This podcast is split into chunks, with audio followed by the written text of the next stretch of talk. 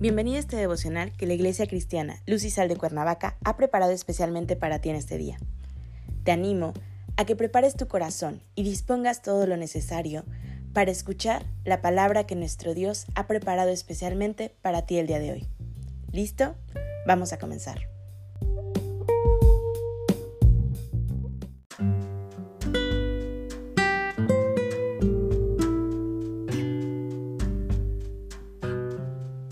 ¿Qué tal? Es un gusto volver a saludarte. Hoy comenzamos con una nueva serie llamada Las enseñanzas de Jesús. El tema de hoy es Ama a Dios y a tu prójimo. Toma tu Biblia y acompáñame a Mateo 22 del 37 al 39, que dice así. Jesús le dijo, Amarás al Señor tu Dios con todo tu corazón y con toda tu alma y con toda tu mente. Este es el primero y grande mandamiento, y el segundo es semejante amarás a tu prójimo como a ti mismo.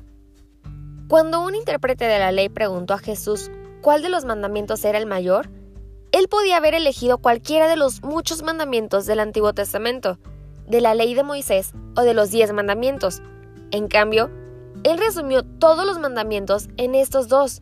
Amarás al Señor tu Dios con todo tu corazón y con toda tu alma y con toda tu mente. Este es el primero y grande mandamiento, y el segundo es semejante a este. Amarás a tu prójimo como a ti mismo. Amar a Dios. Jesús tomó su primer mandamiento que dice, amarás a Jehová tu Dios con todo tu corazón.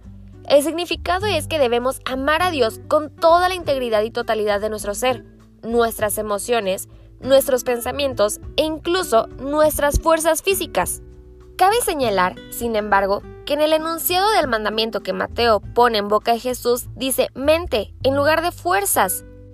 El corazón era considerado como el asiento tanto de la voluntad como de la mente, y parecería que el evangelista Mateo añade la palabra mente para destacar y reforzar el carácter consciente del amor a Dios. El amor a Dios nace del agradecimiento por todo lo que es Dios y ha hecho en nuestras vidas el amor a Dios se demuestra dándole el primer lugar en nuestras vidas. Sabemos que necesitamos de Dios y de su gracia para vivir, y tenemos que tratar de vivir cada día entregándonos completamente en sus manos. Nosotros amamos a Dios porque nos amó primero, tal como lo dice primera de Juan 4:19. Dios nos demostró su amor poniendo su vida por nosotros y nosotras en Jesucristo. Porque como dice Jesús, Nadie tiene mayor amor que este, que uno ponga su vida por sus amigos. Amar al prójimo. Jesús afirma que amar a Dios con todo el corazón, con toda el alma y con toda la mente es solo el primer mandamiento.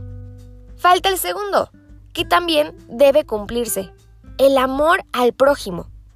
Si bien Jesús toma el mandamiento de amar al prójimo de Levíticos 19:18, que tenemos que leerlo en el contexto, donde se establece que el cumplimiento de ese mandamiento se demostraba con acciones prácticas y cotidianas, como no oprimirle, no robarle, no retenerle el salario, no maldecirle, no cometer injusticia en los juicios, no hablar chismes contra el prójimo, no atentar contra la vida del prójimo, no aborrecer en el corazón, reprenderle cuando está cometiendo pecado, no vengarse ni guardar rencor, y amar al prójimo como a nosotros mismos. El pueblo judío tenía muchas leyes humanitarias en favor de los pobres, los huérfanos, las viudas y los extranjeros. Dios les pedía que no engañaran ni angustiaran ni afligieran a estas personas, porque si ellas clamaban a Dios, Dios ciertamente oiría y actuaría en su favor.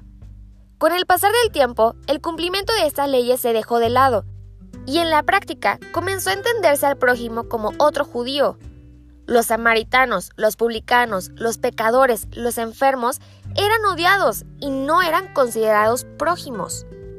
No podemos decir que amamos a Dios si no amamos también a nuestro prójimo, aquella persona que está a nuestro lado, a la que muchas veces discriminamos por ser diferente, por su clase social, su forma de pensar, su cultura, su forma de vivir y expresar su fe, y entre muchas otras tantas.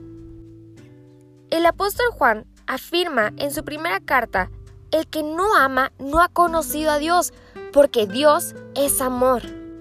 Es como dice el canto popular, con vosotros está y no le conocéis. Jesucristo está en la persona que sufre hambre, en la que está presa, en la que está enferma, y muchos pasamos de largo sin reconocer a Cristo en nuestro prójimo. Amar a nuestro prójimo es la manifestación del amor de Dios en nuestras vidas. Acompáñame a orar. Gracias Padre bendito por tus enseñanzas diarias. Gracias Señor porque tú nos amas, porque tú nos los demuestras a diario. Queremos llegar a la altura del varón perfecto, a la altura de aquel que en la cruz murió por nosotros por amor. Queremos ser la manifestación diaria de tu amor expresándoselo a nuestro prójimo, Señor. Sé tú en nuestras vidas, sé tú llenándonos de ti. Te alabamos y te bendecimos. En el nombre de Jesús. Amén.